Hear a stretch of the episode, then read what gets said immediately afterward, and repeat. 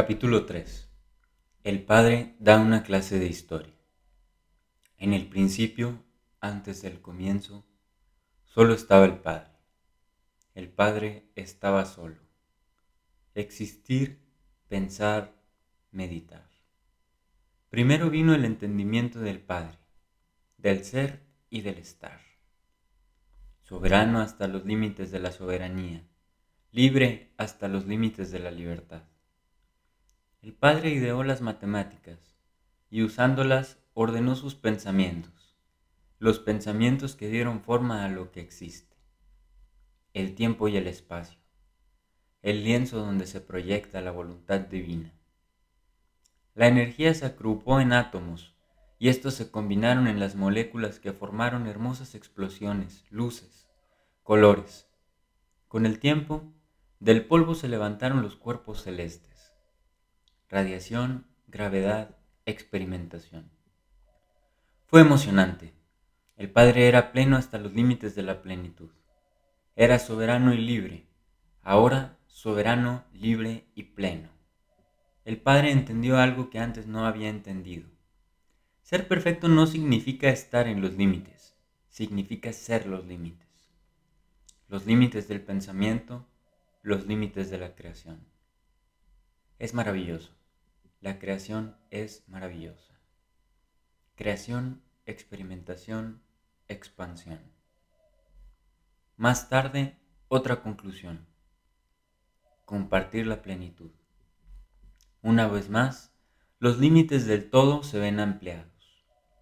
El Padre se duplicó, una copia exacta de sí, plena y consciente de su estatus, siempre de acuerdo, aburrido reintegración. El padre aprendió de nuevo. Debía crear algo diferente, con la capacidad de pensar por su cuenta y llegar a sus propias conclusiones.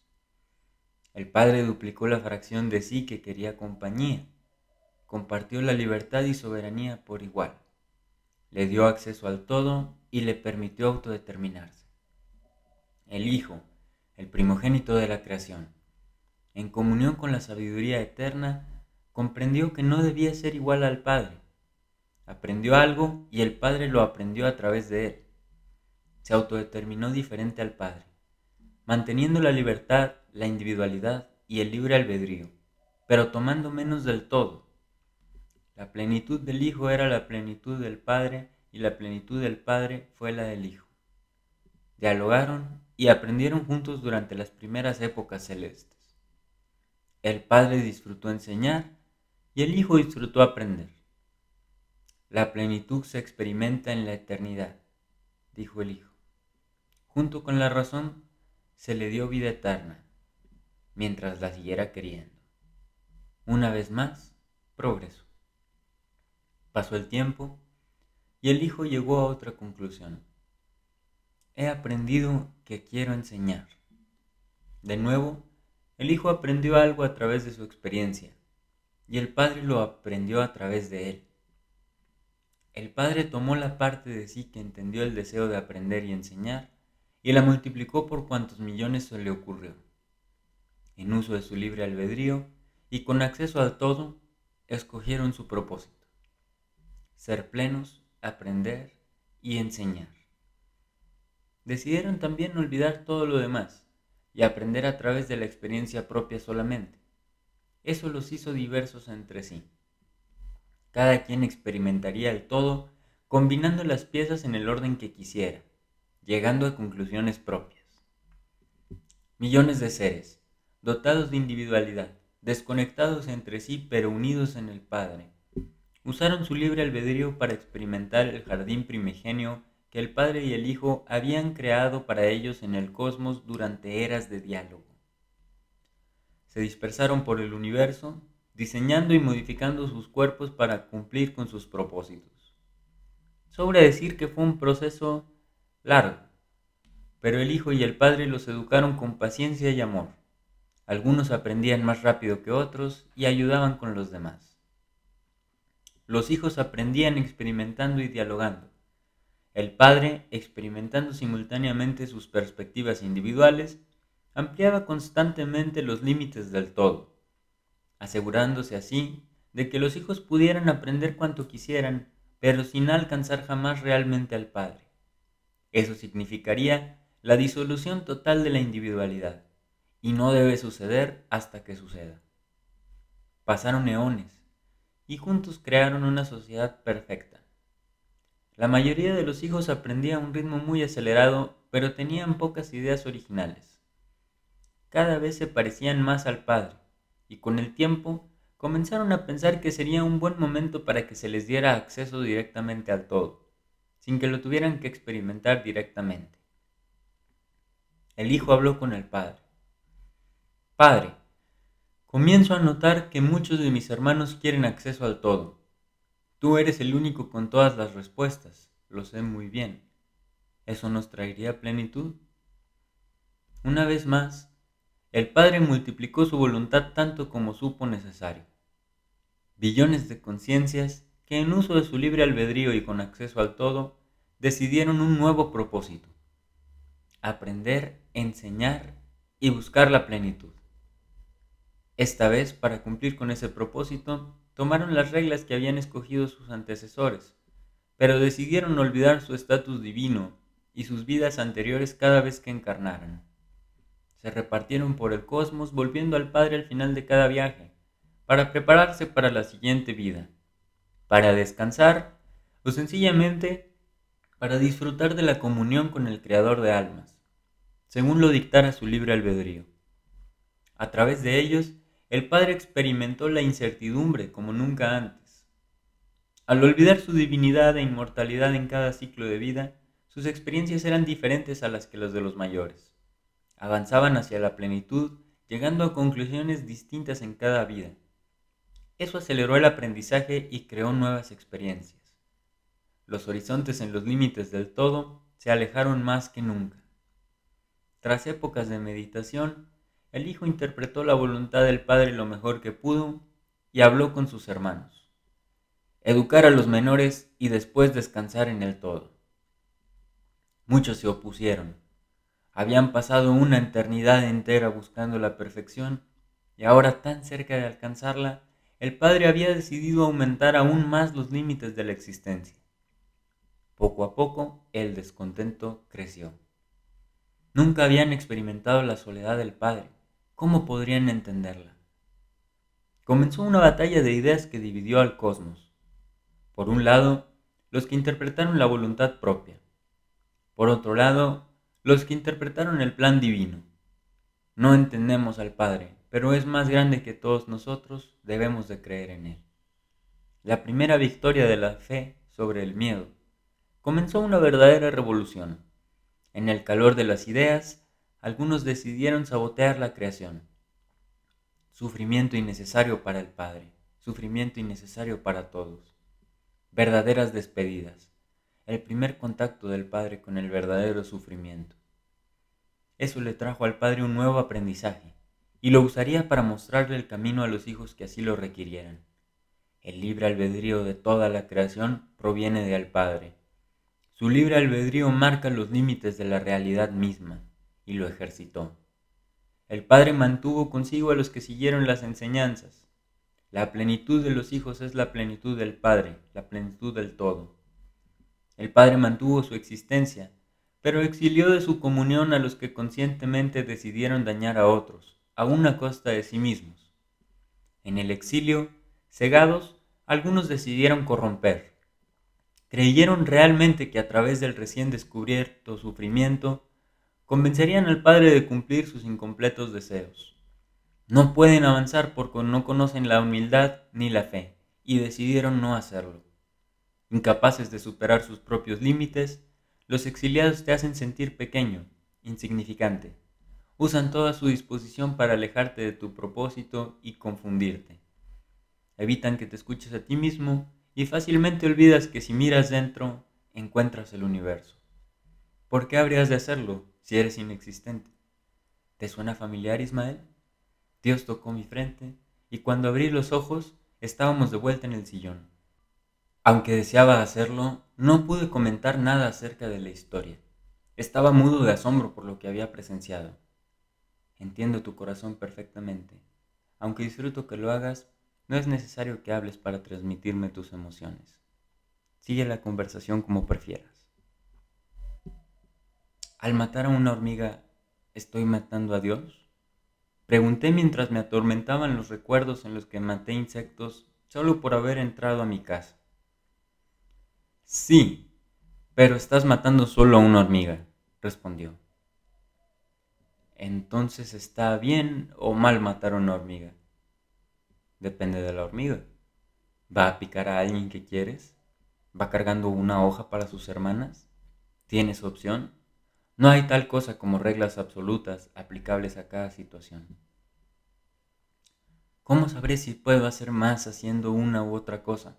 ¿Qué importo yo realmente si sacrificándome puedo llevar a cien o tal vez mil a la plenitud? La comunidad no necesita sacrificar al individuo para prosperar. La comunidad es el individuo. Lo que percibes como destino es lo que escogiste para hacer con tu vida desde otro plano de la existencia. Es tan perfecto que lo mejor para el individuo y para la comunidad son sinónimos.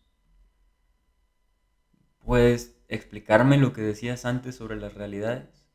Si no debo saberlo, lo entenderé. Pero quiero transmitirle esto a mi entorno, lo que digo tendrá mayor impacto si entiendo más. Estaba abrumado y a la vez extasiado. Quería saber más. Tuve miedo de entender cosas que no debería, pero confié en que si no era necesario para mi plenitud, no me sería revelado. Decidí seguir preguntando. Excelente. Aprendiste a tomar decisiones conscientes, lo que tú quieres hacer procurando a tu entorno. Estás en búsqueda de tu destino. Tu brújula está completa. Así de fácil. Así de fácil. Quieres saber más porque tienes curiosidad, pero entiendes que si no es de provecho para ti o para el entorno, no intervendré para dártelo. Me consideras, pero confiaste lo suficiente en ti para seguir tus instintos e intentar aprender. Buscas tu destino. Te escuchas e intentas escuchar. Estás entendiendo. Creaste la mejor realidad posible, la realidad en la que te daré tu respuesta. Gracias. Un cumplido de Dios. Vivir vale la pena. Por primera vez en mi vida me sentí en comunión con el Padre. De nada. Estaba listo para entenderle, más bien para entenderme como un aspecto de Dios. Sencillamente tuve que hacer más lienzos. Tú y tus hermanos tenían demasiadas ideas. En algunas realidades hay elementos químicos y en otras menos. Depende de lo que quieran, tengo que adecuar el universo para que sea posible. Esta es más que obvia, pero no voy a desaprovechar la oportunidad. ¿Hay vida en otros planetas? No, olvida eso. Sé que sí. Dime mejor qué tan grande es todo esto. Si me lo explicas, estoy seguro que puedo comprenderlo, al menos desde lo abstracto. Mm, imagina todas las formas en las que se puede ordenar la materia. Ahora imagínalo bastantes veces. De acuerdo. ¿Por qué el espacio y el tiempo son lo mismo? Las diferentes combinaciones entre los elementos de la tabla periódica, es decir, las posibilidades que se concretan y construyen lo que percibes como realidad, se configuran en tiempo y en espacio o en espacio y en tiempo. Las cosas pasan en uno u otro lado del lienzo. Es algo confuso, pero alcanzo a comprenderlo desde lo abstracto. ¿Cómo son las otras realidades? Pregunté. La imaginación es una ventana a otras realidades. Si tú lo pudiste imaginar, el Padre lo puede crear.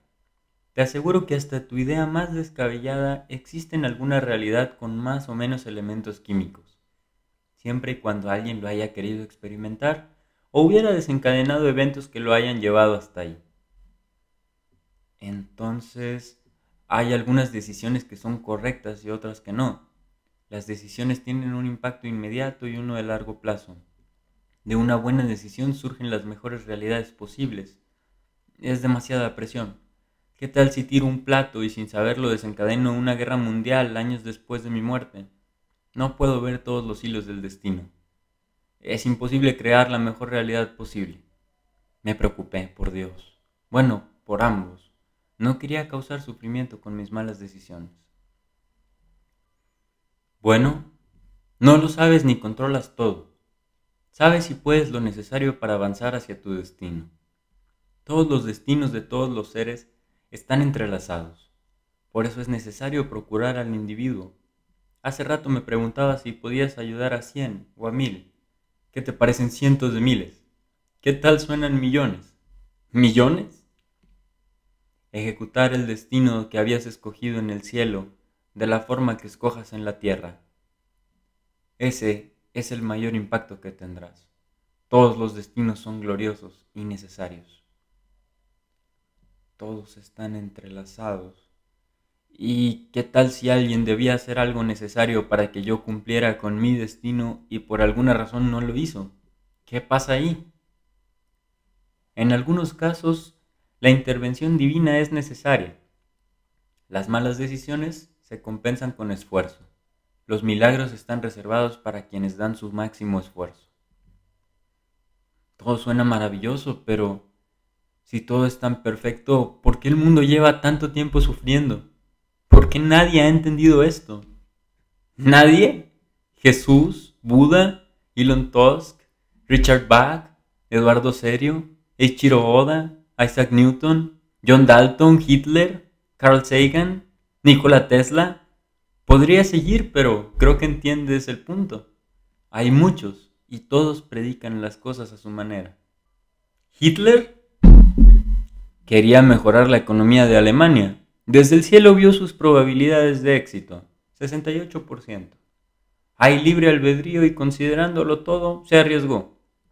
Aquí fracasó, pero en otras realidades logró estabilizar a las potencias económicas y creó una paz que adelantó el progreso varias décadas. Además, no fue él quien desencadenó la guerra. De hecho, en la mayoría de las realidades es Winston Churchill a quien tienen como responsable. Le temió al desarrollo económico alemán y al intentar que Inglaterra siguiera al frente, tiró los dominós que fijaron ese curso en la historia. Aún así no creo que se justifique lo que hizo aquí. No se justifica. Lo mencioné para darte una lección. Los poderosos cargan con responsabilidades más grandes. Incluso hay algunos que usan varias vidas para preparar un solo propósito. En verdad hemos construido una realidad tan difícil que un hombre que vino con una misión divina terminó convertido en un genocida maldito. Déjame ver. Aquí crucificaron a Jesús, usaron las enseñanzas de los grandes para dividirse, la ciencia para pelear guerras inútiles, malgastando el tiempo que debían usar para mejorar la realidad colectiva. Cristóbal Colón, esclavos, violencia en todos los niveles y formas, la economía, los incomoda su propia desnudez, los gobernantes y el pueblo se sienten enemigos. El amor necesita formato, y la mayoría decidió votar por ni siquiera debo decir su nombre, llenaste el espacio con alguien y eso demuestra el punto. Ah, lo siento. Respondí con voz entrecortada al tiempo que el sentimiento de culpa recorrió mi cuerpo. No necesariamente significa que hayas estado aquí cuando todo esto pasó. Lo más probable es que estuvieras en otro planeta o en otra realidad.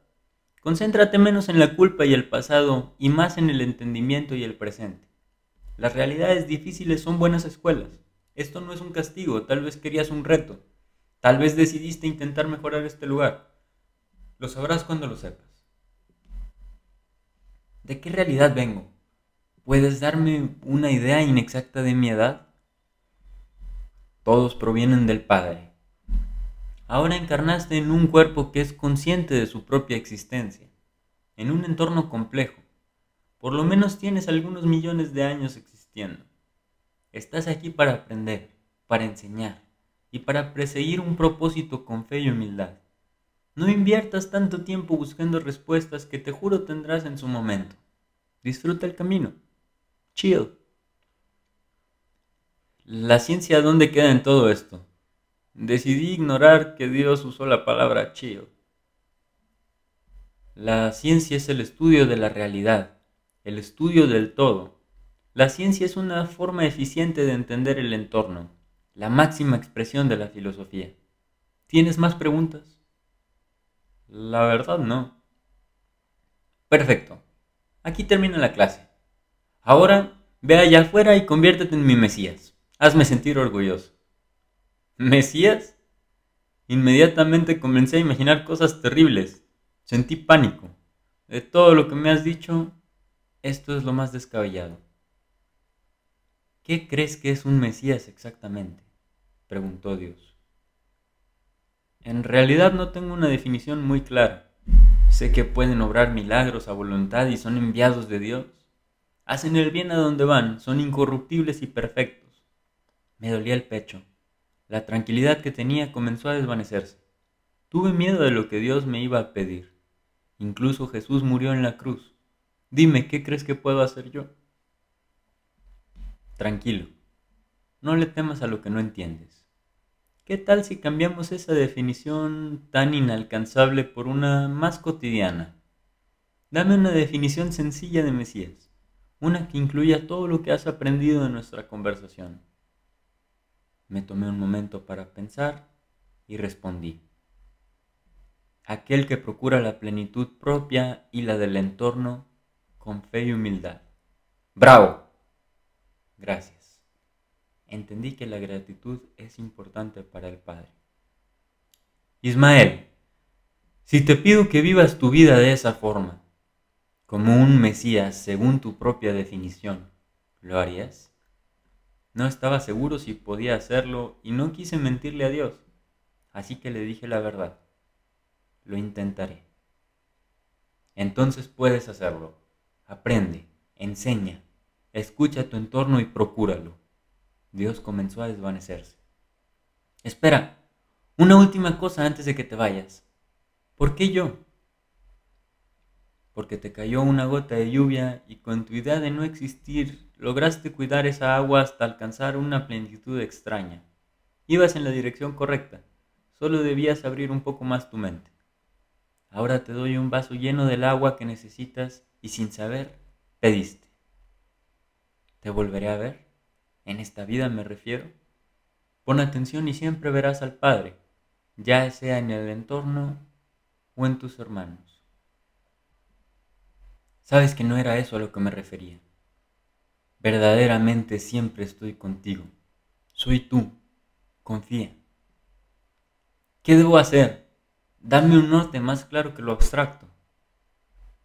Predica con el ejemplo. Ora cuando te sientas perdido. Vive tu vida y baila a tu ritmo. Cumple con este designio y te protegeré de todo mal. Siempre estaré contigo. Considera esto un trato de caballeros. Hasta luego, hijo. Hasta luego, Ismael. Dios puso su mano derecha sobre mi pecho y me empujó con fuerza. Comencé a sentir la caída hacia el abismo. Mi primera reacción fue de pánico, pero decidí confiar. La fe es una decisión Cerré los ojos y disfruté caer con la certeza de que no me estrellaría al tocar el suelo.